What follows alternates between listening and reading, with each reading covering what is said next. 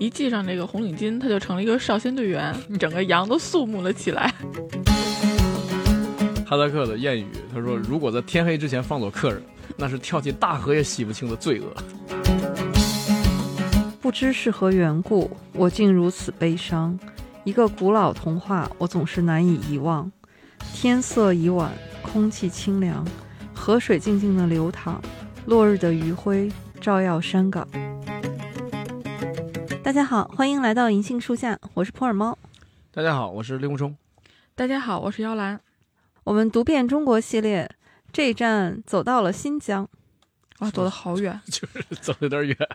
哎，令狐老师，我们这个走到新疆是因为您呀？不会吧，跟我有啥关系？就上一次我们教师节，嗯，然后聊起了您的一位恩师，哦您念念不忘的，哦从大庆退休以后就去了新疆，对，所以我们追随您的恩师就到了新疆。谢谢谢谢，那两位费心了啊。那说到新疆的话，我们马上想到的一位作家嗯，就是李娟。这几年李娟儿写新疆的书写的比较多，而且大家读了以后真的非常感动，觉得嗯从她的字里行间能够感受到新疆牧场这些很真实的气息。对，嗯，所以我们这期呢就来聊一聊李娟儿和她笔下的新疆。那我们选的书呢是李娟儿自己认为对她最重要的一本《冬牧场》。这本写得好。开始先介绍一下李娟儿这位作家啊。我们先不说她写作上的成就，我是看她在自己的公众号上写了一段自我介绍，太李娟儿了。李娟儿，脱稿李天王，刷牙狂魔，装修不求人，垃圾半夜才到，游泳不动就沉，不卖书不签书，写过阿勒泰系列和牧场系列。然后又说叫李娟儿的实在太多了，署名李娟儿的文章未必都是我写的，请自行判断，别找我求证，谢谢。他这个好多 title 啊，对，嗯，对装修不求人，我还有点羡慕。我是对他后半句，他说叫李娟儿的实在太多了，嗯，对这个是他自己写过一篇文章，就专门写这个事儿。嗯，他说当年他妈妈生了他以后，就决心要给他取一个最特别的名字，独一无二的名字，哇，太特别了。说为此翻遍了字典。哦，还是由一部电影得到启发，特别激动的给他起名叫李娟儿。他这个李娟儿这个名字，说看了一个常用名统计，叫李娟儿的差不多有二十四万人，呃，哦，位列全国十强。这肯定啊，这个名字太容易撞了，又又是大姓儿，对，又是常见字。而且甚至是到什么程度呢？他是作家吧，他就嗯发现，在写作这个领域里面，叫李娟儿的都不少，甚至是他有一个合作过的一个出版公司，叫李娟儿的作者就有三个人。有一次财务 就打错了，把他的版税打到另外一个李娟儿的账上了。这在民法上叫不当得利啊。但是李娟儿很得意，他就说：“虽然我的名字容易和别人混淆，但是文字不会。说幸亏我文章写得好，就这么自信。太凡尔赛了。不然没办法。他说，好多人一看署名是李娟儿的，嗯，就问他说：“哎，李娟儿，你怎么到丽江去了啊？哦你这篇文章写的是丽江，为什么在丽江写了一篇怀念张爱玲的文章？” 所以他自己说：“你自行判断，不要来找我求证，对太多了。要相信全国真的有几十万个李娟儿。”对，嗯李娟儿她其实长期生活在新疆哈，但是她的籍贯是在四川，哎，我其实一看她文字的时候，我就感觉到了。为什么呢？我觉得她有着四川人才有的乐观。啊，啊，那种俏皮，哎，对哎，还真的是哈，啊她，的因为这种幽他是瘦瘦小小的嗯，但是还能够有那么大的韧劲儿。我可能只在四川的朋友，就是四川女性朋友那边才能见到这样的。哎，这个嗯。性格是有一些神似，对，嗯，乐观、坚韧啊，嗯，是，你看他写作，他是从二十岁开始，而且他也不是读中文系哈这种科班出身的。你看他做的工作哈，他有的是跟他妈妈做过裁缝，然后卖那些小百货，对，做过流水线工人，这感觉都跟写作毫无关系啊。对他就是坚持热爱写作。嗯啊，当然后来他做了一些跟文嗯字有关的工作，比如说在杂志社做过编辑，在广告公司做过文案，还做过几年的那种行政机关的工作。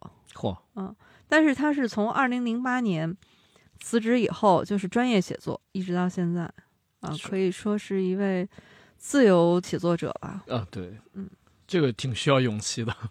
而且他的成就对一位年轻作者来说，特别是他是一个写散文的作家嘛，对，嗯、成就也是很高的，也也得过很多奖项，特别是得过散文界的最重量级的鲁迅文学奖。嚯，就是之前我们聊冯骥才先生的时候也聊过，冯骥才先生也是得过鲁迅文学奖。对，所以他的文章也是得到了很多文学大家的肯定哈，像王安忆，王安忆老师咋夸的？王安忆老师说他的文字一看就能认出来，他的文字世界里世界很大，时间很长，人变得很小，人是偶然出现的东西，那里的世界很寂寞，人会无端制造出喧哗。哎呀，很中肯啊。这个夸的都很诗意。对，因为他生活在广袤的新疆啊，那里是我们国家的六分之一啊，然后人口又那么少，还有一位主编对他的认可呢，是说他的出现就像当年的萧红一样，是一种天才的出现。哟，说李娟和阿勒泰的关系，就像萧红和呼兰河的关系。哟，这个评价可够高了。对我这么一品，还是有点这个意思的。嗯嗯嗯，嗯，对，李娟在文学上的成就哈、还是比较高的。我是觉得她是一直在坚持写作嘛，这点我是很佩服的。就是他自己也承认说，早期的作品有点比较仓促啊，或怎么样的，就发表了。嗯，呃，一直到东牧场，觉得嗯，这个算是严严肃肃的写了改，然后一直到自己非常满意。他写东牧场的这个起因是人民文学杂志推出了一个非虚构写作计划，所以他是在二零一零年到二零一一年，就是整个那个冬天，就是李娟儿就跟一家牧民去东牧场，他是整整生活了三个多月，对真的是深入的体验了一下动牧场的生活。而且他在选择这个家庭的时候就很有意思，他 把村里的要去动牧场的哈萨克同胞都给他筛选了一遍，对，发现只有这家最合适。是的，那真是太年轻的不行，，对，太远的不行。不会汉语的也不行，嗯，交流不了。对，后来他妈妈力主说：“就这家吧，这家欠咱钱，你给我吃回来。”这个很有意思，但他最后不但没长胖，还瘦了。还瘦了，可见劳动强度非常大呀。嗯，对，很多牧民最开始就说你肯定吃不了这个苦，哎也不愿意带上它。对，从来没有想到一个汉族姑娘能在那儿坚持。我觉得我们对这种田园牧歌生活哈，都是有一种想象的。对，对，都想象当中，你骑着马，放着羊，啊多么美好的一幅画面。对对，但是实际上，牧民这种动荡的生活其实很艰苦它的的，艰苦程度大家是不理解的。特别是冬牧场，冬天嘛，嗯，天寒地冻。其实我特别怕所有的文学作品，包括影视，把这个田园给它特别美化，甚至神话，就是什么炊炊烟袅袅升起，羊群慢慢的而那个走回来，哪有哪有那么简单？所以里边就是把这个真实写给大家，从村里出发，一直到牧场的这个赶着这些羊过去这个路程，那个艰苦程度就非常之之之可怕了。对，其实说到冬牧场的话，我们可能得先来了解一下，就是这个牧场的转场是怎么回事儿。嗯，这个就是哈萨克族人他选择的这种游牧的生活方式。对，但是这种生活方式呢，与其说是他们主动选择的，不如说是你没有办法的事情，因为他们是按照自然的规律，从春秋牧场、夏牧场、冬牧场，呃，随着水草轨迹吧去动荡的迁移。嗯，但也是为了这个环境保护的需要。啊，对，对，是的，老在。一块儿吃肯定不行。李娟在书里面就写嘛，说你看他们从阿尔泰深山一直到天山北部，就这些地带，这些牧人搬迁次数最多的话，他们一年平均每四天要搬一次家。嗯，对然后说他李娟儿跟随的这一家就是居麻这一家嘛，他们家的冬牧场和夏牧场就算离得比较近的，就算搬家次数非常少的，也得平均十二天就搬一次家。对，所以这样的，因为我们农耕民族啊，你盖个房子呀，周围是你的麦田啊、庄稼呀，就你很难想象，就是你东西必须得尽量的精简，动不动就走起来了，然后走到一个地方之后，再把这个毡房支起来，开始生火，开始做饭。一开始李娟写她要去一个行程特别远的，就是她想要感受那种最艰苦、最遥远的生活，走到荒野的深处。到后来呢，就一点点退让，最后找到居麻家是路程最近的，也要走三四天。即便这样，就是书里写到那种艰苦，也让我一直想我这个事儿真的就让我来不了，就别说还要去干活儿。你要是把我放到那儿，能活着回来，我觉得就算是胜利。就就 对李娟儿，嗯，respect，respect。这次 但是你看他那书里面写了一个细节，嗯他说他那个干干完活儿就是腰越来越疼嘛，嗯好不容易把那天活儿干完了，就想抱怨一下这个事儿。结果他还没来得及开口，他就发现那家的嫂子嗯，就拿出来一长串儿屈葱片儿，对，就跟分糖豆似的，就分给每个人。而且呢，大家也就很平常的就把那个嚼一嚼就吃下去了，就连水都，都不用，因为水也很珍贵，水就相当直接珍贵那个对，对直接就嚼糖豆儿一样就给吞了。对，所以可见他们平时的这个劳动强度有多大，就是身体的疼痛感有多强烈。所以你看，有什么物资赖了都没问题，但是这个去痛的药得带着。而且他去的是冬牧场，对，我觉得先别说这些干的活儿，就是那个冷，哎，这个冷，嗯李娟也害怕。她开篇就写了，她买装备，多厚的裤子呀什么的。对，这个一说冷，其实咱们聊过了，在悬崖里那那一期咱们就聊过了冷，对，聊的是咱们那个东北，东北的冷。嗯，现在西北的哈尔滨冷那边的冷，对，对，阿勒泰纬度跟东北差不多，跟那个比吉林、呃辽宁还要靠北。从纬度上来讲，它跟黑龙江的齐齐哈尔啊、鹤岗啊，它这个纬度是持平的。所以就是说，冬天零下三十五度什么的没问题。但是它不止三十五度，它那个温度计，嗯他说最低能测到零下三十五度，对如果再低的话，那温度计就已经测不到了这个就让我想起了那个，我看到这个时候，你知道我一下乐出来了啊！我想起了那个岳云鹏和孙越的相声，岳云鹏老调侃孙越：“你多少斤？二百六。”你再说一遍，二百六。那称就到二百六，你知道吗？就正值的实际上三百斤是对吗？，嗯，我还查了一点那个地理方面资料，嗯，就阿勒泰好像有六个县，其中李娟在的叫富蕴县。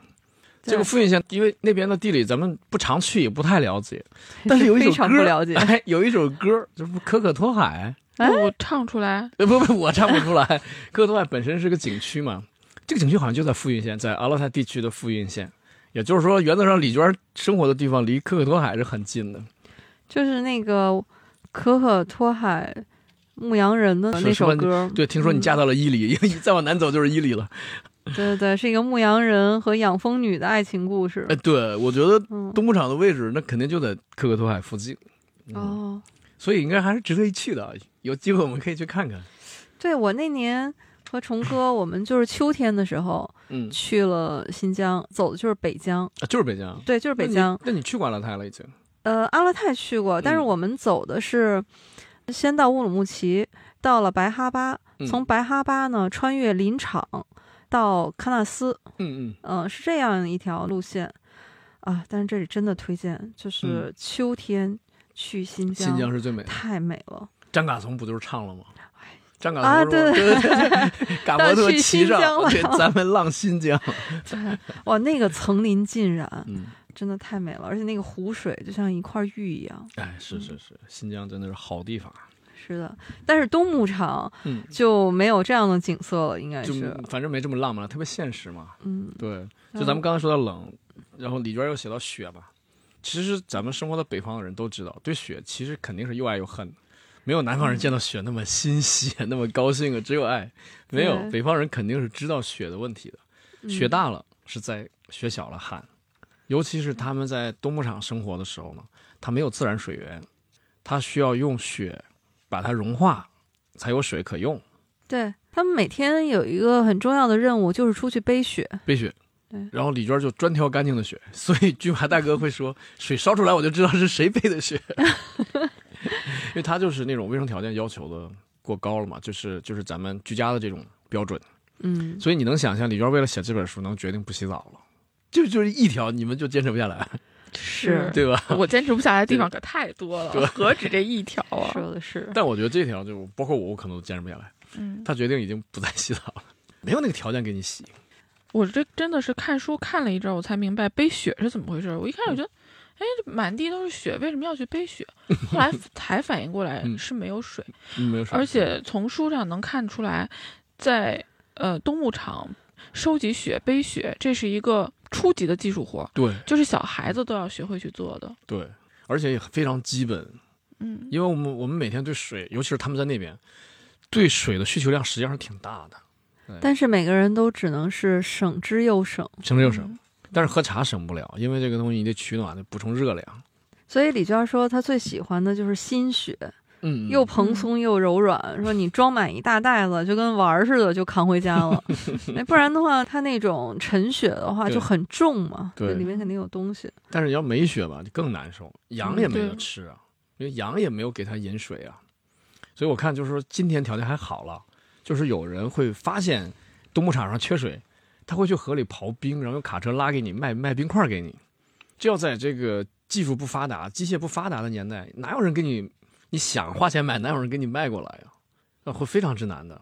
就是我读李娟的《冬牧场》的时候，总会让我想起来迟子建老师的那本《额尔古纳河右岸》。嘿，你这你这非得对称是吧？东北西北非得 非得对称，因为都是这种、呃游牧民族或者说渔猎民族吧，对迁徙的轨迹。对但是呢，我这么一对比，就觉得那在我们东北还要更幸福一点，因为它都是在森林里面，你有河水，这两天稍好一点吧，对或者物产更丰富一一点。嗯特别是我觉得没有那种四顾苍茫的那种苍凉感。它里面写了很多细节，就我觉得为什么动人，嗯，就是你都能非常感同身受。对你比如说，他写说他那护手霜冻住了，挤不出来，喝茶稍微慢一点就凉透了，而且他还不敢多喝，就怕晚上起来上厕所，那真是刺骨的寒冷。而且他他提到了说，他们现在住在那个地窝子里，对。这个其实就已经，巨麻大哥自己说了，说哎，还是地窝子好多了，因为之前住帐篷的时候，嗯他说你坐在炉子那儿，你前胸是暖的，因为你对着炉火，但你后背是冷的，因为那个冷风能穿透帐篷，然后住在地窝子里，至少能扛一点风了，所以就是等于大家还是在想办法，尽量的把这个冬牧场的生活尽量好一点。嗯我看李娟写她穿衣服，每次选择衣服的时候，我就觉得特别想乐，就她要不停的犹豫，到底穿哪件能保暖，同时显得不那么脏，然后衣服和衣服之间如何实现套娃。我记得她还有一个改造过的帽子，嗯，她把好些样东西拼凑在一起，弄成一个帽子，虽然保暖，但是真的丑。对，他的羽绒服连居麻大哥都嫌弃，嗯，说你这个太脏了，太脏了像个老太婆穿的。我们家乡的那个大姐第一次带她男朋友回来的时候，她男朋友南方人，在军大衣外面套了个毛衣，啊，他就他就说我不管什么好看不好看，我全套上，只要有的衣服我全套上，太冷了。但是你看那个李娟她写的，我觉得那个冷还不只是那种物理的，就是温度上的冷，哦，我觉得还有一层就是空旷。因为对，你看他写一个场景，说一个人牵着驼队，特别孤独微弱的走在沙漠里面，就整片大地都是空空荡荡的。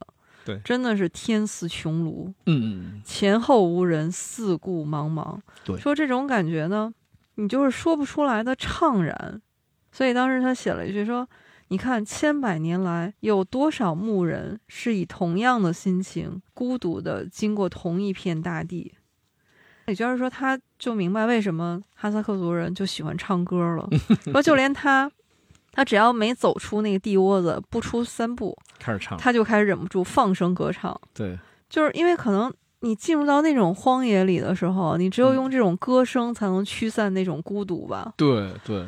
然后远方的人可能回应你一首歌，对，所以刚才咱们说的都是比较浪漫的哈。对，然后李娟说她去查了一下资料，整个富蕴县的东牧场每平方公里不到四分之一个人，对。你就想想看那种空旷，对。那反过来说就是四到五平方公里让一个人，四平四平方公里就是长两公里，宽两公里，只有一个人。嗯，就在这本书里，我就时时刻刻能感受到那种空旷是又美又让人惧怕。哎，还真是这样。我印象中，他有很长的一段文字，描写的是雪地上的痕迹，对，就是各种各样的蹄印，啊就是其实嗯，他在他眼前等于是什么都没有，他就看着那一片各种各样的鸟的脚印、羊的脚印、牛的脚印，然后想象着有什么样的动物走过去，他们是怎么样的一种生活的状态。对对，他说最少的是鸟的脚印，因为鸟是属于天空的。对，而且除了刚才我们说这种空旷，牧场上的这个物资也是非常匮乏的。对，嗯、你看他们喝奶茶，就是这个茶水啊、味道也不浓，颜色也不浓。然后吃那个方便面都没有办法泡开，就就着那个袋儿然后泡。对对，在袋儿里面对灌点水。对，嗯，但是在整个的这个旷野里面，说你最没有办法拒绝的就是食物，还真是。所以我们觉得那些什么油，你想着你就觉得这东西怎么吃啊，没法吃。但是在那种旷野里面，就是这些都是很宝贵的。哦，对，而且是非常需要的，因为它能给你提供热量，因为抵抗严寒。李娟说，有的读者就说这本书是避暑神器，夏天读最合适。李娟说，我觉得这是对我写作的极大赞美。哎。说可能就嗯是因为它非常逼真的还原了那个冬天所有的寒冷，对，而且还有这种寒冷的反面，就是你这个人在这么巨大的寒冷里面，在这种无涯的旷野里面，怎么样用双手来获得人类的那一小团的温暖和安宁？这个可能是非常感动人的。哎，对对，哎，这种对比我在书里我就时常能感受到，它给我一种非常复杂的感觉，就是又清冷又嗯温暖，又伤感又喜悦。对。对所以就是人，甚至人与动物之间，人与人之间，嗯就必须得温暖，必须得团结，因为这么偌大的草原上，就是咱们几个。杨老师说的那个读《冬牧场》那种伤感的感觉，嗯我真的特别有体会。就是那天我在重读这本书的时候，就突然猝不及防的那种悲伤的情绪，然后就上来了。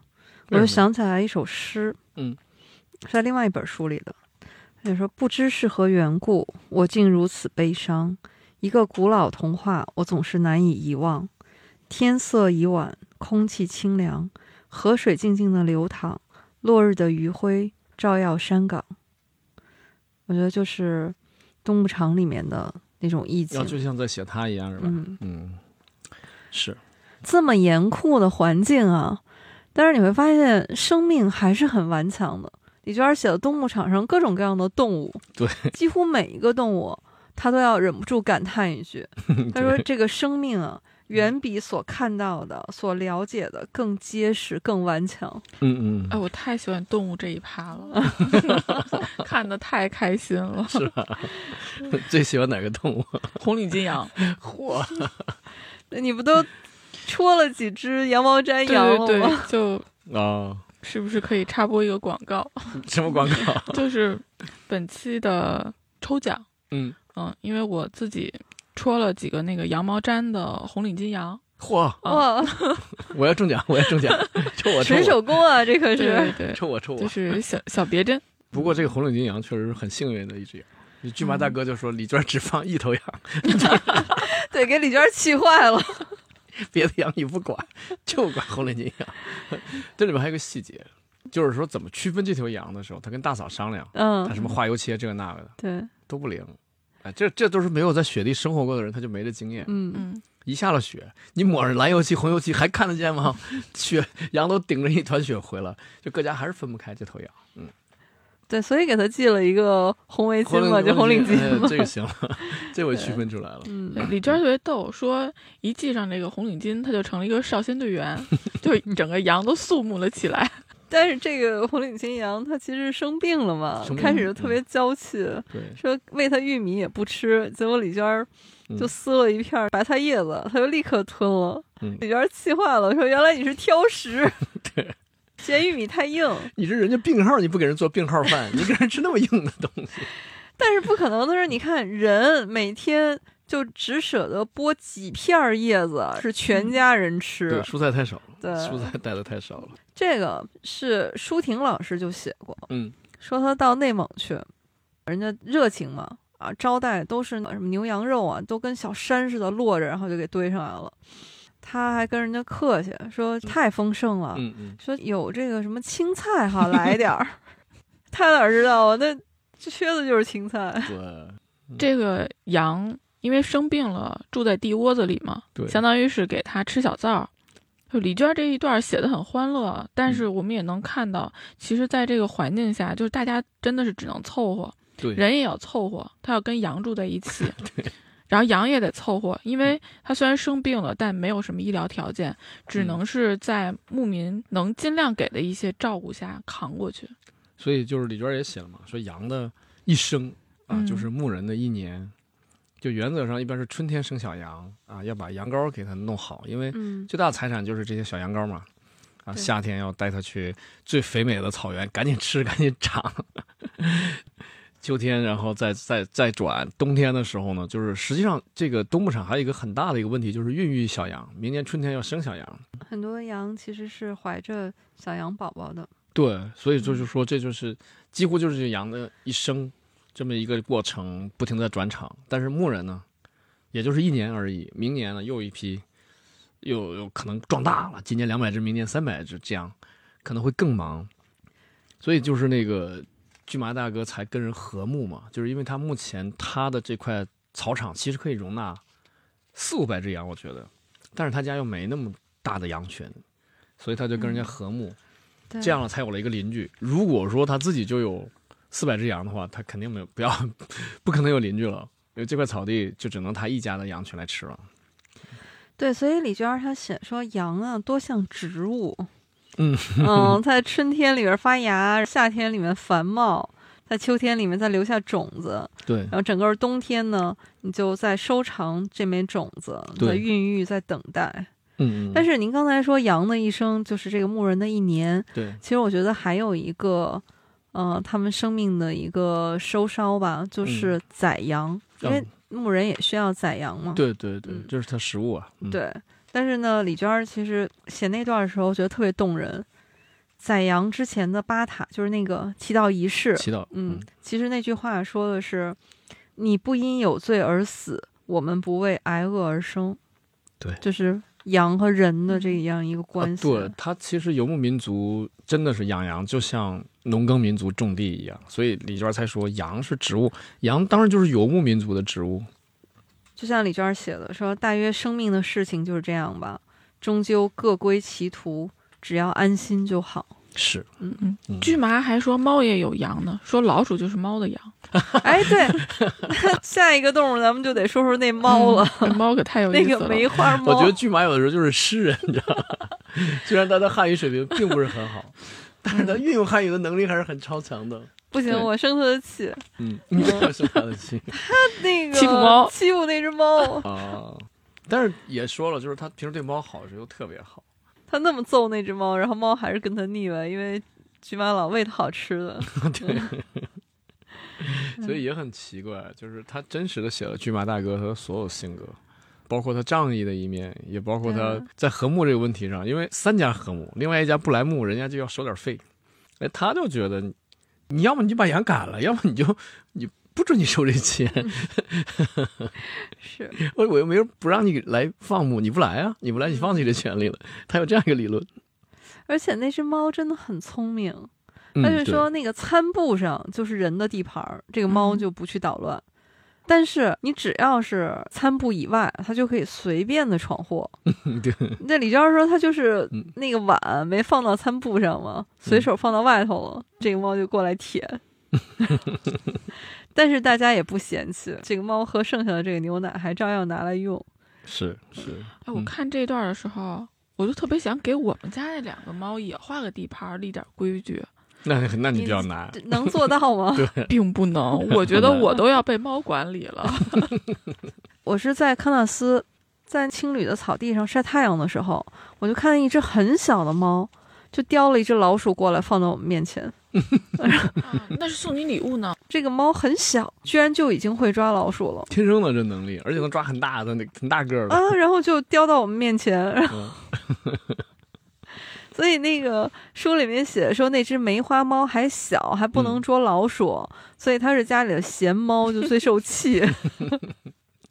然后我在想，那得多小？我见过的那个叼老鼠的那个猫，可真的是很小很小。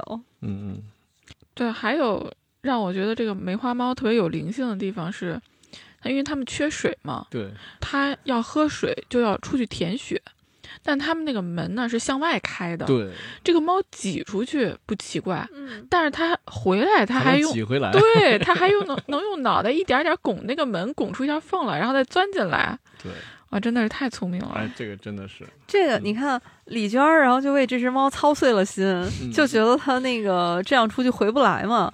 然后嗯巨麻大哥一点儿都不当回事儿，就说他肯定能回来，结果果不其然。就回来了。我经常觉得，在这些牧场上的有灵性的动物面前，人类都挺愚蠢的。还真是，是真是，对李娟儿操心的动物可太多了，还有嗯那个熊猫狗。啊哦对对对还有一条狗，嗯，哎，它起的名字有意思，梅花猫、熊猫狗。那个熊猫狗，我觉得是取其形似，确实黑白花儿的那个是挺像一只小熊猫的。对，而嗯这条这条狗也很厉害对，居然在那么寒冷的天气还要还要当妈妈，哎而且我觉得最神奇的是嗯，它是先生了四只，对，然后过了几天又生了两只，对，说临时关闭了产道，这样也行吗？我他是不是感觉环境不不友善啊？说那个是天太气还冷了是天敌啊？总之，他就是还保留了就是这些跟牧民生活的，你看猫和狗啊，它还保留了很大程度的野性。它是在最冷的天气关闭了产道，然后等到天气稍暖的时候，嗯又生下了两只小狗。厉害，嗯 而且我觉得，呃，当时那个猫那个狗不就是送人嘛？嗯他说那个哈萨克同胞的那个规矩就是来拿狗的时候呢，要给主人。对给点儿留下点东西。然后驹麻其实挺不愿意，他没说什么，但是他说过去都给件衬衫的，现在就给个十块二十块，嗯，就等于大家现在也真没时间去买东西了，就是过去的老的礼仪也在消失。他说这个哈萨克的规矩，你不给狗主人一点礼物，这个狗就是你替狗主人养的，就不是你家的狗，始终是别人家的狗，嗯，所以要表示一下这个礼仪。这样有理有面儿。呃对，嗯我觉得很有意思啊。而 老理儿，老理儿，嗯当然了，牧场上嘛也少不了牛啊、马呀这些羊、骆驼，啊，对这种大的。大的，对，这些大的，哎呀，我是因为我小时候也养过马，养过牛，养过羊啊，都养过。哎咱们东北的林场也能放羊吗？林场，我们不是林场啊，哦，我们家乡叫古尔罗斯草原，嗯，是科尔沁的一部分，所以我们小时候也有牧民的，当然是蒙族了，蒙族同胞。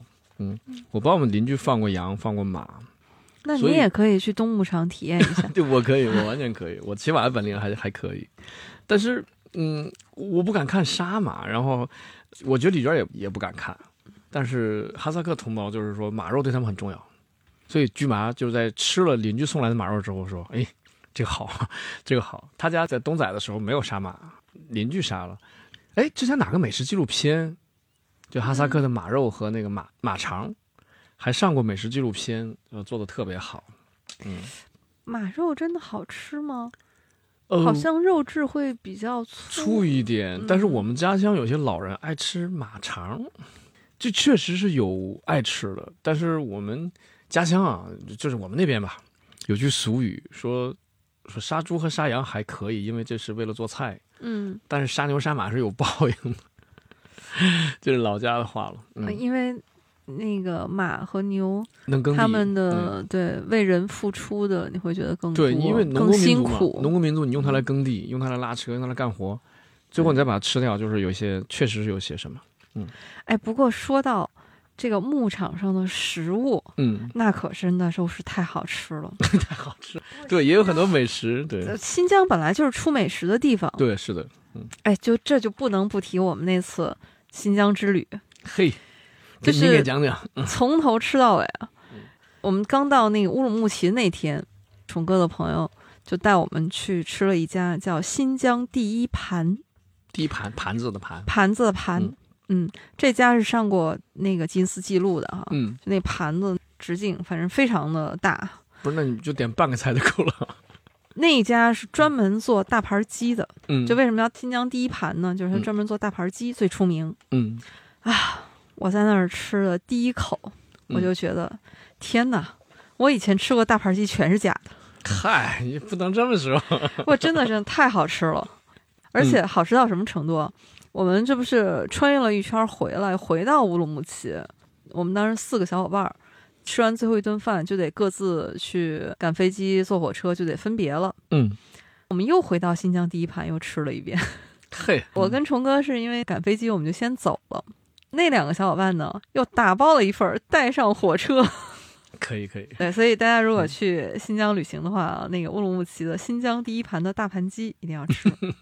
城里的好吃的多，但是你看李娟把牧场上的美食写的也挺好。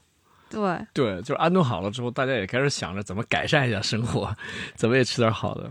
而且李娟是说，这种简单寂静的生活里面的食物最美味。哎，还真嗯是。我觉得这可能是我，如果是我个人去的话，我觉得饭可能是我一天最大的寄托。不是酒吗？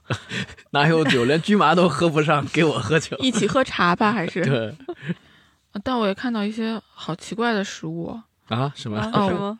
哦嗯，有一个食物真的让我印象特别深刻，嗯，嗯，肉汤熬的麦子粥，而且哦里面还拌了酸奶糊，哦肉呃对，麦子嗯，粥，酸奶，嗯 好奇怪呀！这些东西可以放在一起吗？可以可以。可以吧？西北大乱炖是吧？对，开玩笑，开玩笑。哎，不过麦子是他们这个美食呃一个非常重要的嗯。非常重要。嗯，对你看他说，就是把那个碎麦子炒熟了，嗯，然后泡到奶茶里面，再拌上黄油。哎，这个想想就很啊好吃。这个吃法我可以。这我也可以，嗯，但是但是我觉得我吃完立刻就会胖，当天就会胖，才哪到哪儿啊？你看，还有什么包子，包子，呃，抓肉，嗯对吧？你看那包子馅儿什么土豆粒儿、肉粒儿、油渣，嘿啊，，这都是我啊最爱的东西。是吧？你想想就很香吧。还有就是李娟儿提到了一种哈萨克族的面点，嗯，嗯嗯，叫包尔沙克。哦，哎呦，我看到这儿，我眼泪都要下来了，又哭了。我本期激动了，我本期泪点。出现了啊！本期泪点，产朋友们朋友们，听友们，你们期待的猫猫老师的哭泣马上到来啊！别提这事儿，马上哭，马上哭，倒计时，action。我们那年在穿越林场的时候，嗯，就吃到了这种面食，啊，嗯，而且我是看着炸出来的，嗯嗯。就是油炸的，然后是一个方形的，是金黄色的，里嗯，面是那个面是用奶揉出来的，对，太香了，而且是当早点吃的嘛，像早对晨对，嗯，太香了。但是回来以后，因为也过了好几年了，我是一四年去的新疆，怎么也想不起来那个面点叫什么名字了。嗯直到我看里圈的动物场，嗯，看到这个包尔沙克，就是这几个字儿。你当年就光顾着好吃了是吧？哎，可能当时就是确实时不太好没记记下来。对，因为也不是咱的语言，确实嗯记起来有对，点困难。肯定是个嗯，音译了。嗯，嗯，有些困难。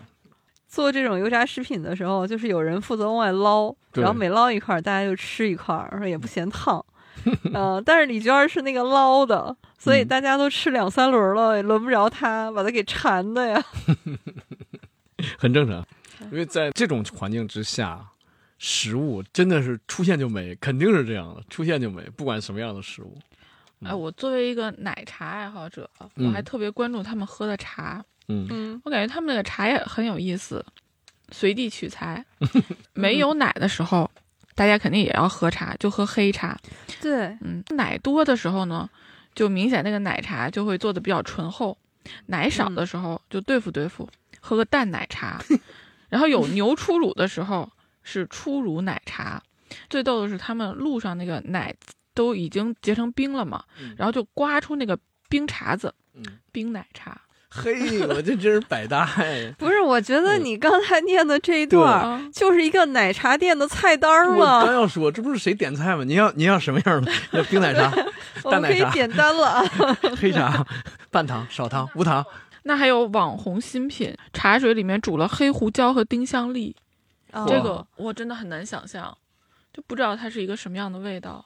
我我想尝试尝试这个茶，更浓重一些。对，嗯我也点这杯。可 可以，姚老师你研发一下。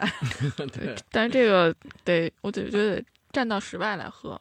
嗯，嗯，哦，就是在冷的天气喝，对对对，嗯就感觉在家里面喝这个有点怪。嗯家里喝可能容会上易中暑火吧？在这个冰天雪地里喝，感觉哎，今天这天也行，站在雨里喝。这个奶茶对草原上的人非常重要，对呃，因为他们吃蔬菜太少了，对嗯，还是要靠它来补充一些微量元素的。对，嗯，嗯，所以就是你看，经常就是虽然水那么缺，但是大家还要尽量的多喝茶，尤其是客人来了。你得赶紧给人家斟茶，嗯，然后客人可能还要像姚老师一样，要分辨一下你这个 这个奶放了多少，茶叶放了多少，奶放了多少。有没有加一些奇怪的东西？所以李娟儿就说，在这种荒野里面，嗯人你就得抛弃那些多余的欲望，就得把自己当成动物或者植物。对所以吃就是头等大事。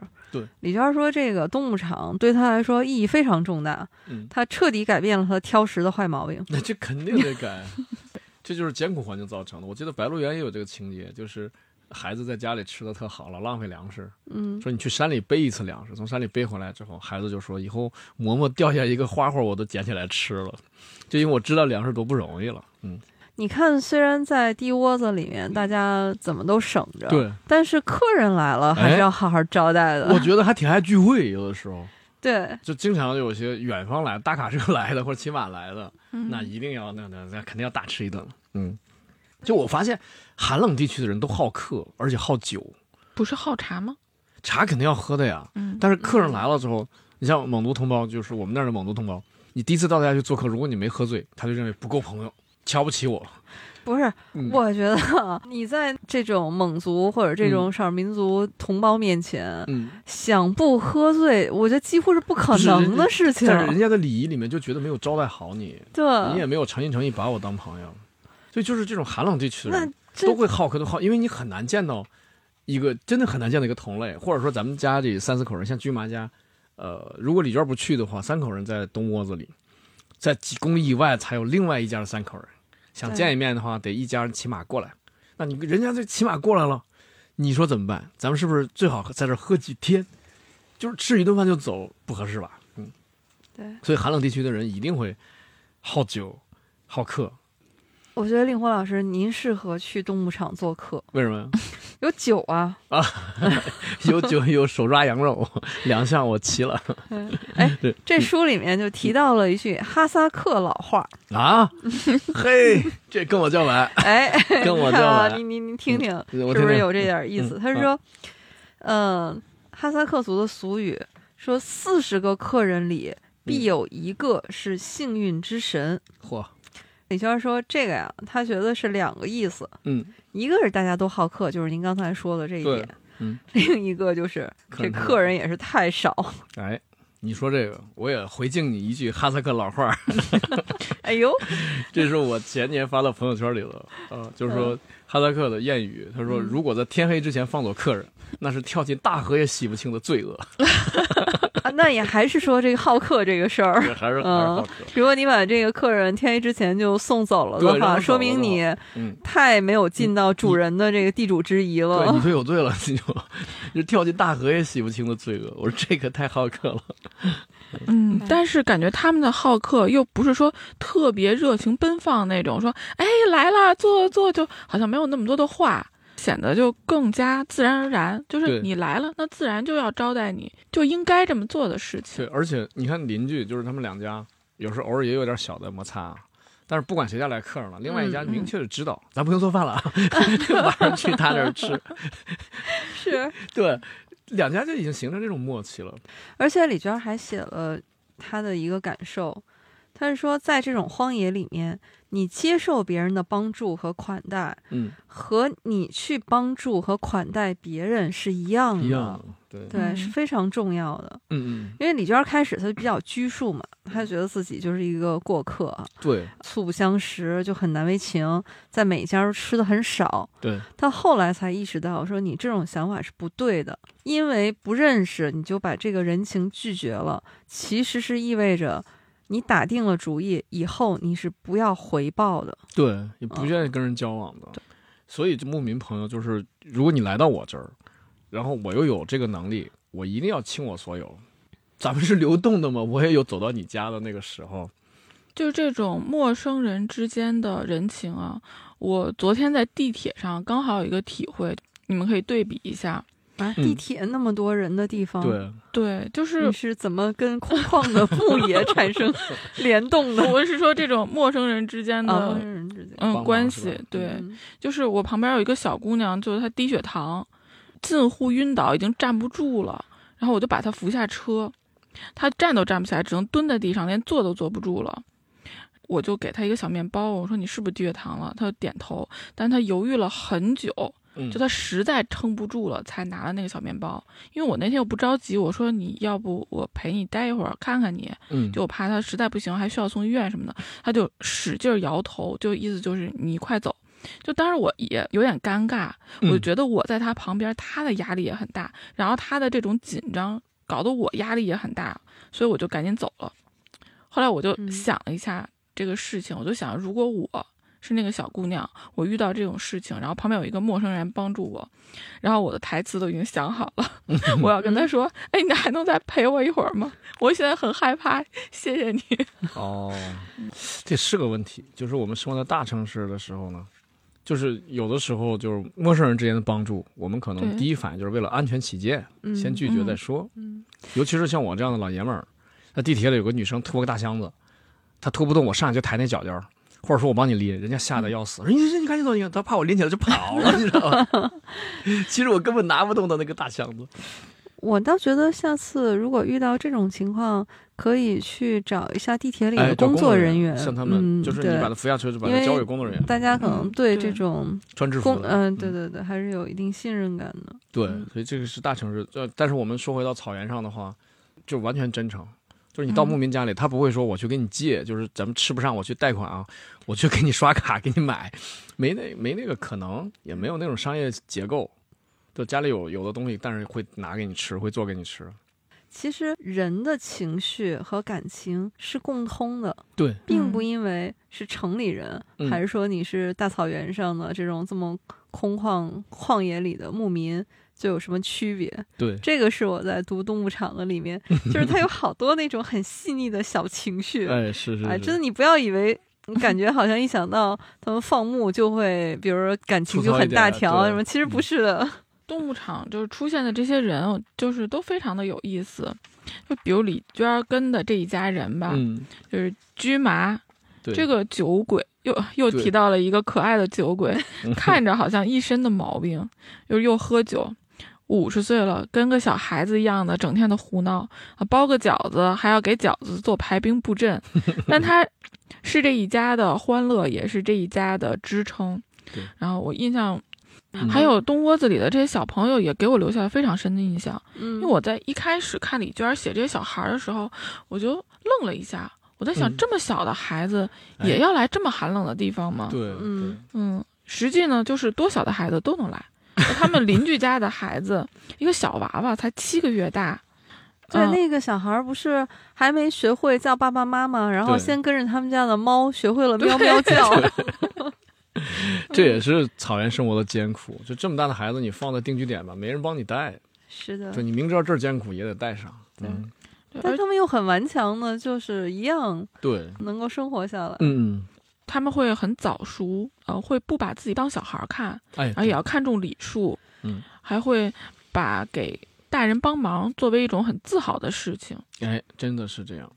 对，我记得十九岁的加马和九岁的一个小姑娘成了闺蜜，然后李娟儿就观察他们的交流是那种非常平等的，而不是说我作为一个大人我就哎哄着你。这个也是我到了大城市之后的一个观察，嗯，嗯。就是我们好像没有把自己当孩子的那个时候，然后大城市好像 没有把自己当成年人的这个时候，就已经你三十几岁，你可以自称你是男孩，你是女孩，可是我们真的从小学开始，你不干完农活都没法写作业，你得承担完家庭责任才开始写作业。所以我经常开玩笑，我就说你们这些男孩女孩，你们看病还挂儿科吗？你们你们去医院是从哪一年开始不挂儿科的？我问问你们。开玩笑啊，开玩笑。但是你看，就是说，像刚才姚老师说的，这些孩子觉得我能帮大人干活了，嗯是一种非常骄傲的事情。对，因为咱说难听一点，这么艰苦的环境，有谁能吃闲饭？做不到。嗯，是的，你没看那个连闲猫然后都受气 都要挨打吗？哎对，说的就是没用，你没用。对那个狗还能帮着弄弄羊，嗯还能保管管治安，是吧？但是说到家嘛，我就觉得也是有点伤感。你看他跟李娟说：“我放了五年羊，姐姐画了五年画儿。”其实他很爱自己的姐姐和弟弟妹妹，每次提到他们的时候，就是滔滔不绝，都是在说他们的优点。对就在他的描述里面，姐姐画画好，妹妹呢是唱歌好，弟弟特别聪明，说连摩托车都会修。但是最后说到自己的时候，就神色黯然，说就我自己什么都不好，只能放羊。但是加马其实非常能干，对就他是这一家人的重要劳动力，他可以干一切男人的活儿和女人的活儿，而且他才刚刚十九岁。对所以你看他的梦想就是能再学点东西，然后去城里打工，一个月能挣五百块钱。读起来真的让人心酸。但是加马他离开东牧场的时候，李娟就写说，一个加马走了，好像走了一百个人。哦，对对对，你少了一个人就太多的活儿。对，而且我是觉得你少了一个人，家里面就一下冷清了。对，所以等他给他们写信的时候，说嗯第一句就是“东窝子里的爸爸妈妈还有李娟儿，你们好吗？身体好吗？”李娟儿说读这一句眼泪就要下来了。嗯，哎，就完全能体会，就是那种在茫茫旷野，这个时候突然捎来一封书信。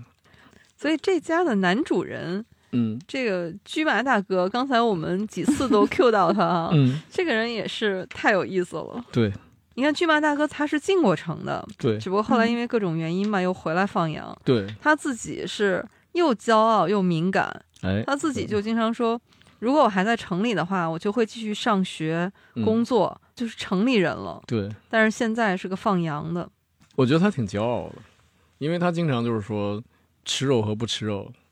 就虽然我觉得他认为目前的生活是很艰苦的，但是他还保留了儿时的这个生活习惯以及饮食习惯，嗯，还能就是 由着自己的性子去吃肉。我非常理解的，因为我小时候就整天想吃肉，我要努力的吃肉。居麻看起来是特别不省心的一个人啊，但其实他也有他的责任感，而且他是什么活都能干的。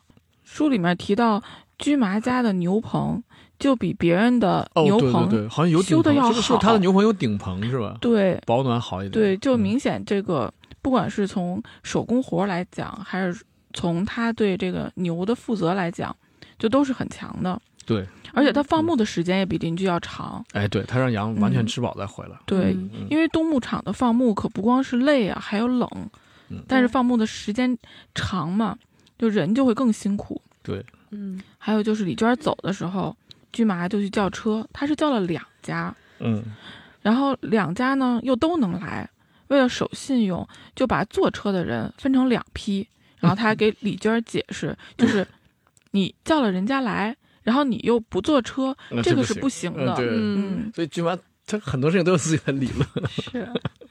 而且嗯我觉得他跟嫂子的那个感情也特别有意意思。思我就说那种小情绪嘛，嗯你看他那个李娟儿给他们拍照片儿，嗯然后他看照片儿的时候就特别沉重，跟李娟儿说：“我明明站在这边儿，你嫂子的头为啥要往那边偏？可能不喜欢我了。”然后我看到这儿把我笑的。这不就是给自己加戏吗？就是给自己加戏。你想他们在茫茫的雪原上有什么 娱乐形式啊？我觉得他们这些人要排个小品啊，排个话剧啊，没准挺有意思。哎，但是他们在牧场上看上电视了，这个是我很惊讶的。我说，你是不是第一个想到是电从哪儿来的？，对，电从哪儿来？信号从哪儿来？但没想到是太阳能太阳能的电池板。电池板和那个卫星接收锅。这个挺有意思，这就是技术也在帮助牧民朋友，也在嗯也在 稍微改善一下他们的生活。对，但是非常惨的是，这个电池板坚持不了多长时间。是这个，电视剧你演三集，我看两集，每天差一两集。哎但是没关系，他们也不在乎那个情节。我觉得他们看的全是里头的那个细节，对比如说有一个姑娘从北京去东北放羊，啊，然后说：“哎，为什么从头到尾都没有看到一只羊？” 还有看到有一场戏是嗯主角的马腿儿折了嘛，对，就等人去救援，嗯有人就骑着马去救他，嗯，然后大家就惊呼说：“哎，这个马的腿儿怎么又好了好了，对？”都说其实是因为就那一匹马，对，马不够，对哎但是这个还真不能说是细节，因为这在我们眼里是细节，对，但是在牧民的眼里这是致命的 bug。哦，对他们对马太敏感了，对，嗯因为我们觉得马长得都一样，这个马在我们眼里可能是一个道具，哎但是牧民看马跟看人是一样的，哎，就每一匹马都不一样，所以这个情节在牧民的眼里，你就相当于让同一个演员演了俩角色，而且你毫不做解释，这个人怎么又蹦出来，又演了另一个角色？这个我有一点发言权啊，嗯我小时候放过马，就有的那个真的是，呃，有经验的，站在远处就离马很远几公里以外，嗯，他就能分辨出这马是谁家的，根据马跑的姿势来分辨，厉害不？哇，嗯。哎，您说到这个跑马，嗯。这本书里面经常出现，嗯，就黑走马，对。就这个旋律，呃，这这这这这这不是动物了，这音乐了吧？呃，这是音乐，嗯嗯。是哈萨克族就是特别有代表性的一个民间舞蹈歌舞，嗯。因为马对哈萨克族来说是太重要了。这个为什么叫黑走马呢？嗯。我看到老出现嘛，我就查了一下资料，说这个黑走马，走马嗯是相对于奔马而言的，嗯，就是我们平常一想到牧民那个就是就跑起来了嗯哎，跑起来了这种哈，但是走马不是。走马就是我觉得有点像什么呢？就是嗯奥运会里面不是有一个马术比赛嘛，叫盛装舞步。非常非常优雅的哎，对对，很优雅，追求的是那种走起来又平稳又矫健又潇洒，啊，强调的是美感。对对对，也就是说，这个马它是要经过训练才能走出这种步伐的。对这个走马都是要精心调教的，嗯，而且为什么叫黑走马呢？就是黑色的走马是这种马中的极品，啊，嗯，说格外的优雅，姿势优美，提升像鼓点儿一样，哦所以这个是黑走马。哎，知识点 学到了，学到了，对嗯对，就我脑补了一下，我也觉得那个画面应该非常美好。嗯嗯嗯嗯，对我是不是记得只有军妈家才有电视，邻居家没有是吧？对，唯一对是邻的电视。对对，唯邻居家一的小伙很早就来等着看电视，而且怎么撵都不走。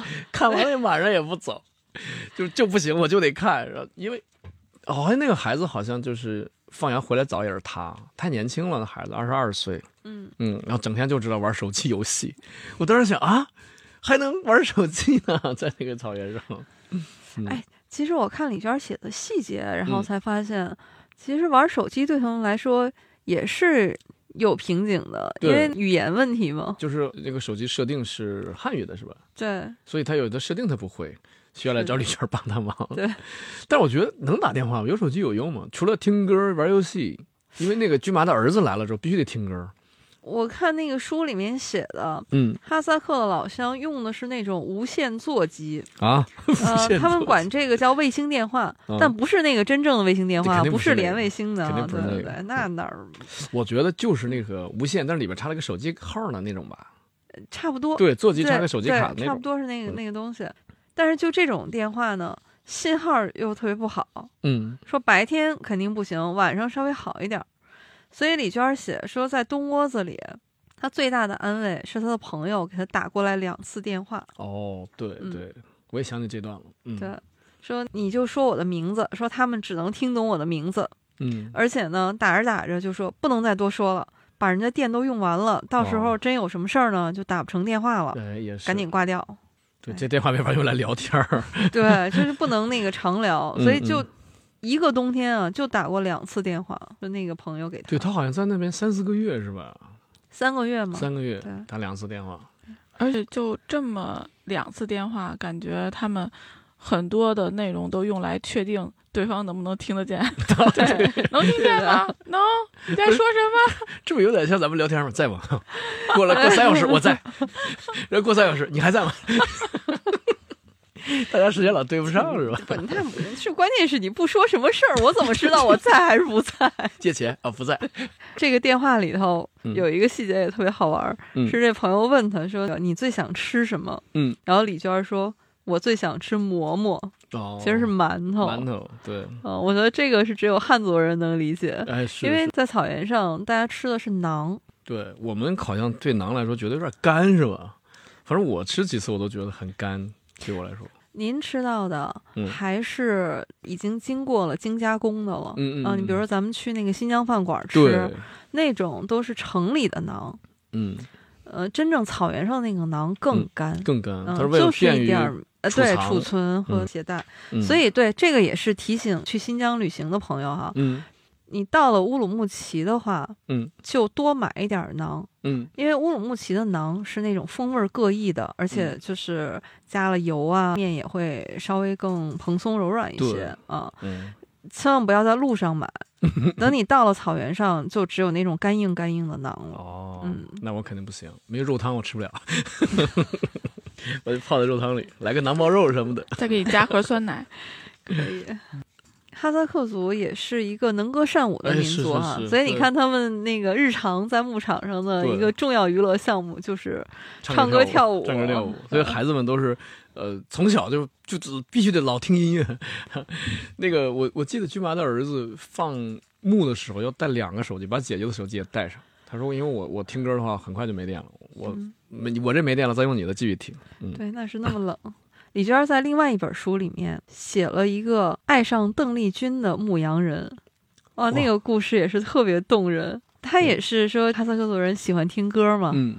但是一个牧羊人呢，他是在冬天在一个林馆站里面看林子，嗯，这个站里面呢就有几盒磁带，是有一盘邓丽君的专辑，哦，虽然语言不通，但是牧羊人一听这个旋律就就爱上了。对，所以他那一个冬天就是一遍一遍的听这盘邓丽君，嗯而且用自己的那个语言就给嗯那歌词标注。这不标跟咱们学英语似的？对对对，就是这个意思 这。种事儿我也干过。是啊，我同学，我同学 sentimental，我同学写嗯三屉馒头，他底下写标上。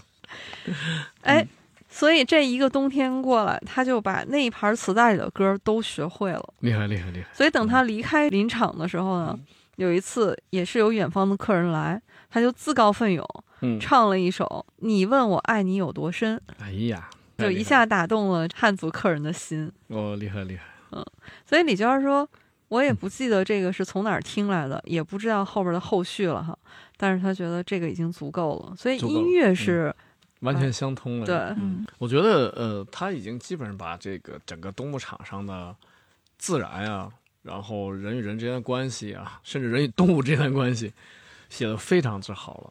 这个又是参加非虚构写作训练营的之后的作品，我觉得很少有作家能够如此的沉下去，能够如此在把这个些苦都吃完之后，才写出这么深刻的东西。在一个年轻的女性作家身上，能够付出这么大努力，我非常钦佩她。而且她始终没有那种就是啊，我已经吃了这么多苦，啊，我已经在这儿待了这么长时间，我你看我了解的这么多，嗯我来告诉你，他没有，他始终都对牧民的生活保持了好奇，呃而且对他会觉得我还有这么多不了解的地方，对对对，所以他一直要问。好多东西他就在书里面直接说他没弄懂，呃，对，这是我想说的，就是说他一直待到最后，他不是说我来几天，呃，像采风一样，差不多了，我可以走了，回到家里，在在家里边再靠脑补剩下的情节，没有。而且确实姚老师说的，他对我觉得他对木林生活充满着敬畏，从前到后都是我要尊重哈萨克文化，学习哈萨克文化。他有一段描述嗯，他说在这样的生活中，并不是体验的时间越长就越理直气壮，恰恰相反，知道的越来越多时，会发现不知道的也正在越来越多。这知道和不知道一起滋长，这世界从两边向我打开。就李娟儿自己是说，她从不掩饰自己对动物场的偏爱。嗯，就目前为止啊，这是对她来说最重要的一本书。所以，如果要选一本书作为李娟儿的代表作的话，李娟儿自己觉得非冬牧场莫属。对嗯，确实是他倾注的心血最多，然后我认为也是目前来说成就最高啊，所以可见李娟之老实之诚实啊，他没有说我的作品都挺好的，大家大家分别去看，那没有，他给你理清晰的，我记得他在哪里清晰的列出是我的第一本是什么，我不是太满意，然后中间是什么，最后到冬牧场。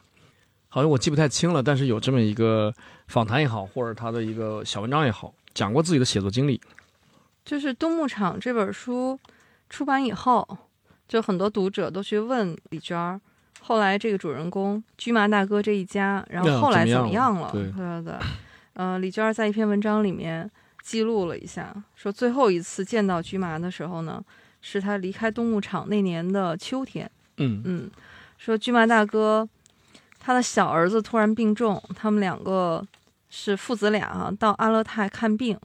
医生呢就要求住院治疗，这李娟儿还是很仗义的啊，是四处托关系，好不容易呢给那个孩子争取到了一张病床，但是住院才住了一天，这父子俩就不辞而别了。哦，对，我记得这段儿。然后这个医生呢就着急说这这得住院啊，父子俩呢他们是得着急赶回山里面去转场了，对，所以他们呢就拒绝了医生这个住院的建议，开了点口服药就走了。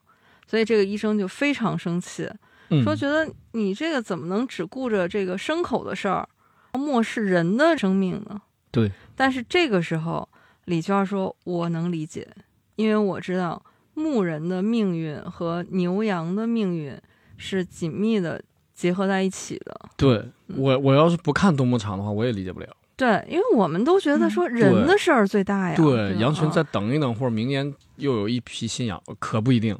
李娟说，再后来呢，他和巨麻大哥手机号都换了，所以也就失去了联系。《冬牧场》这本书里面的插图，你会发现没有一张人物照，没有一张肖像照。对，说这个就是因为和巨麻大哥一家失去了联系，他就没有能得到这个肖像的授权。嚯，哎这一点啊，令狐嗯老师，你是不是特别欣慰？这法律意识，对，非常好啊。我读到这段的时候很感动。嗯，因为他并没有说觉得，就算我用了，可能军马大哥他们也嗯不会哈。啊，对来我帮你追究帮你出名或对对怎么样的。对，但是他是非常老老实实的遵守这种法律上的规定。哎，对，也是对菊麻一家的尊重吧。就是嗯只要你们不同意，没有我明确同意，我不能推定你、猜你同意。对，对，这很好。嗯，嗯，我们又从这里面学习到了一个关于肖像权的法律知识。肖像权，那我就稍微解释一下，肖像权一定要用商用。你看他把这个别人的肖像放在了自己的书里，嗯，这就是商用，所以这一定要拿到授权的啊。所以我们播客的公众号到目前为止也没有用过一张带人物的照片。我们连“银杏树下”四个字都是咱自己写的，那还不是字体方面的版权问题也没有。对大家就将就一下，凑合看吧。呃，这可不是将就中国，大家向我们学习我们的法律意识。你要是用了网上的字库，你小心被告。哎，真的嗯风险很高。对，对所以说还得感谢李娟老师啊！你看他其实呃，不光普及这个新疆阿勒泰的生活啊，你看他怎么写书啊，他怎么尊重这个呃主人公的肖像，哎，他都告诉你。我觉得李娟会永远怀念那个冬天。要是我去跟着巨妈一家生活三个月，嗯，我虽然艰苦，但是我可能每到冬天我都会梦见那个 那个地窝子，那个阿勒泰草原深处的地窝子。李娟自己说过，嗯她这些年来就是不时的在怀念那个冬天。嗯嗯，嗯，我觉得这肯定是忘不了的。这是无与伦比的感受，再也很难有过与他相匹配的经历。我觉得，所以李娟她自己就说过，她的写作全部都是围绕她个人生活展开的。对，所以呢，有人就替她担心嘛，说你看你的精力是有限的，万一把生活写完了怎么办？李娟说：“我不能理解什么叫写完了。”对，他说：“写作难道是像开一瓶饮料一样，嗯是吧？你喝完就没了吗？”嗯说：“可是我觉得我打开的明明是一条河流啊，是源源不断的。这个说的真好，写作肯定不会枯竭的。嗯，我看了李娟的书，就会有想写点什么的冲动。哇，这太好了！哎，那你就赶紧写呀、对啊，嗯你啥意思？连李娟都能写，我姚老师差在哪儿？完完全不是，完全不是，开玩笑跟那个肯定不是说这个我也能写啊，嗯，是我以前不会想到生活中的东西写出来这么有意思，啊，嗯，我就会觉得，哎，那是不是我生活中有些有意思的东西、有意义的东西我没看到，就让它嗯略过去了？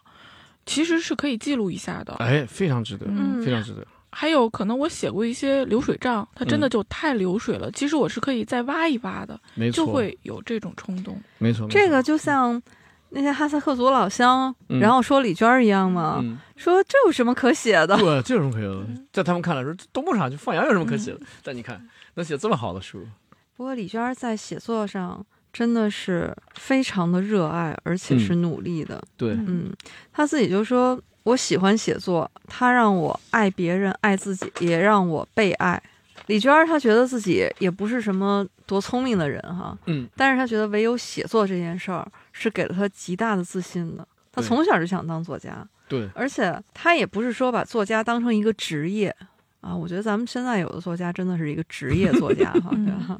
啊，没有没有别的对，没有别的意思，就是真的是一个职业了。嗯，但但是李娟儿真的是热爱写作，对，而且她对于谋生这个事儿呢，和写作她是可以完全分开的。你看，她说她自己去挂面厂当过挂面的包装工嗯，啊、去超市里面去当理货员啊，对去整理货架。她说，就是因为这些职业的内容很单一，我就一边上班一边构思我的文章。嗯，一下班就赶紧写下来。所以他就说，很多人都说没有钱、没有时间嘛，生活也很艰难，所以没法去做这种文学创作。嗯，李娟说了一句实话，她说：“可能恕我直言，那可能障碍是在于你对体面生活的贪图。啊，”我觉得一针见血。嗯，对我还以为他要说时间就像海绵里的水，这不是他说的。他文学这条路吧，确实是艰难，尤其是一开始走的时候，恐怕确实是比较坎坷。这位作者李娟同志本身也是这样经历过来的，所以我们真想练笔的话，真想写的话呢，也得吃点苦，也得坚持下去。而且我觉得李娟儿这一段儿，她鼓励的就不光是写作了，对，是我们所有有兴趣的事情。哎，就你真的要有兴趣对，你就投入时间、投入精力。你要是投入的不够，那可能真的就是不够爱吧。就是这意思。对对，是没有什么拖延症啊，没有什么懒呀、你怎么吃饭的时候特积极呢？对，菜还没端桌上，你已经做好了，为什么你不拖延呢？就是就是喜爱的程度嘛。嗯，就像令狐老师写段子一样，就是因为热爱啊。对。但是才华确实不够，枯竭了。这是您谦虚。说到写段子，对，我除了东牧场啊，我也看到嗯其他的书，嗯还有一本叫《记一忘三二》，然后一本散文集。嗯哎呀，我看他那个文字，嗯，真的就像脱口秀文本一样，嘿，就我读着读着我就能笑出声来。那你拿着他的稿去参加脱口大会对吧？正好热播呢，参参赛。他写他妈妈去旅游，嗯他给他妈妈报了一个团儿上去旅游。哎呀，然后他妈妈就爱上了旅游这件事儿。嗯啊，有一天他妈就特别认真的就跟他说嗯：“从此以后，嗯我要放下一切事情，嗯抓紧时间旅游。”嗯，给他吓坏了，以为出了什么大事儿了，说，你这什么情况啊？嗯然后他妈说，听说六十六岁以后再跟团儿，费用就涨了。母女俩说扫雪，嗯呃，因为院子大嘛，他们那雪扫不过来。对，然后路过一个人就很同情他们，说：“哎呀，嗯你们这两个女人哈、扫这么大的雪确实不容易。”然后嗯他妈妈就问那个路过的人说：“嗯你这个地方每年都这么大雪吗？”那人说：“那倒也不是。”母女俩就稍微宽宽心哈，对，结果人家悠悠的来了一句嗯。：“大的时候还没到呢。哎，你别说，这个段子的结构跟网上的另外一个段子一模一样，”是吧？就是你中了五百万，你怎么办？嗯，还房贷，那剩下的呢？剩下的慢慢还。这个就叫预期违背吧。对，预期违背，嗯就是这非常好的写段子的标准结构啊。我们跟着令狐老师的熏陶啊，对喜剧理论也有了那么一丢丢的了解。是吧？喜欢看段子的话，我向你安利李娟儿的另一本书《遥远的向日葵地》。哎，这本就是他拿了鲁迅文学奖的那一本儿嗯，嗯，他在那本书里面写的养鸡、养鸭、养兔子那个 真的太有意思了。嗯。他写那些受了冻伤的鸡呀、嗯，他妈妈给他们做的衣服，穿的花花绿绿、破破烂烂，说打扮的像丐帮一样，牧民看到个个惊呆，然后带去了向日葵地，嗯。说这支队伍特别能吃苦，特别能战斗。哇，那个文章嗯。真的是，就我看着笑出声来，而且是 一直在笑。哦，对 我听你就这么转述，然后我都忍不住要笑出来了。对对，转述差了很多，就可以去感受一下。对，就里里边的那个作品还真挺多的。嗯嗯，但是其实我看他的文字，我挺心疼的。嗯，为什么？她不是一个成长一帆风顺这样的一个女孩儿，相反，嗯，她是遭受过非常严重的校园霸凌的。哦是对，但他现在写出来文字又这么幽默，嗯，我就经常在想，真的喜剧的内核是悲剧吗？不是这个，就是去年脱口大会给带给大家的一个理论，就是消解，对痛苦的消解。我觉得他能写出来，代表着他已经先战胜了吧？啊，说明已经和自己和解了，对他已所以才能经先走写出来。他已经先走出这个洼地了。嗯，嗯，然后才写给大家看，还是用很幽默的方式写给大家看，告诉大家就说不要为我担心了，我现在挺好的。我觉得可能传达这个信息。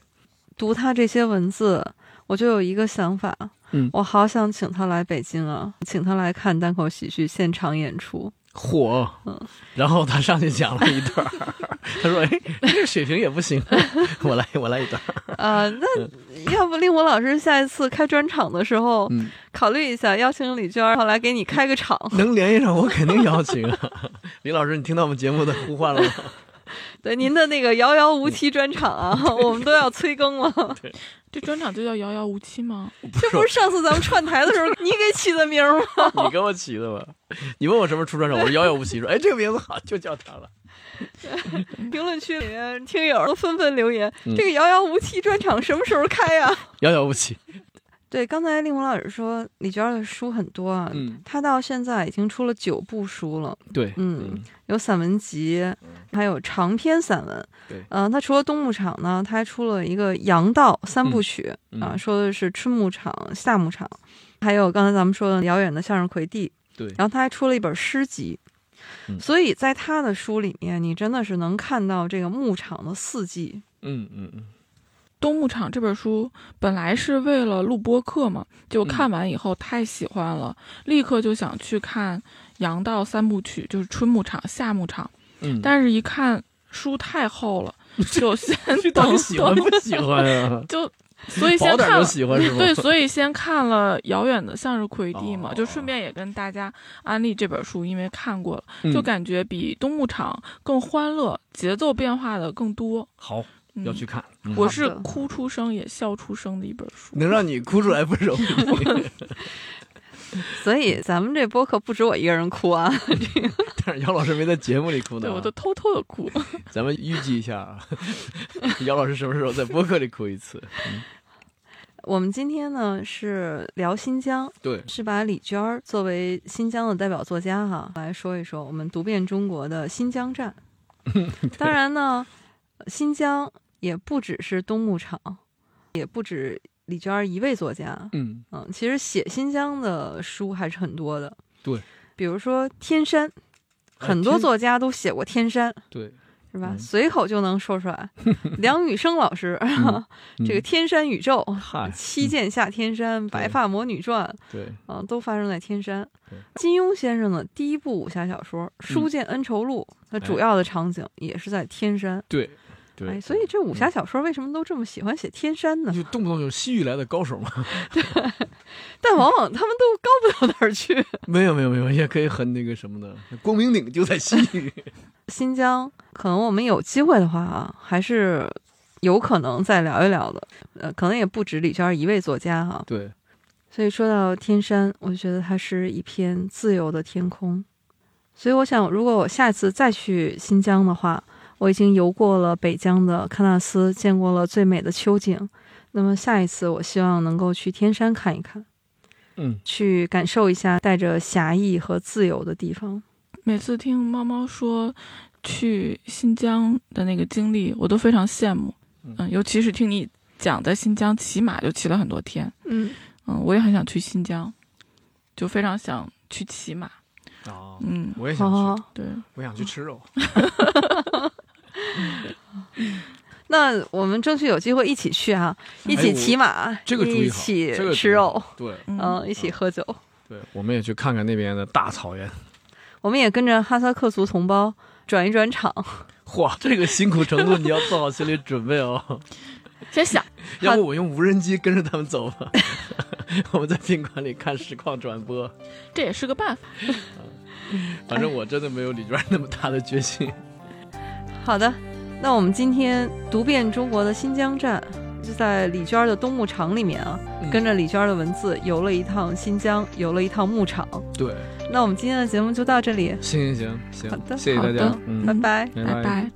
你在我身边，相对无言，默默的许愿，对爱的依恋，牧场的炊烟，装点着草原，爱相拥着。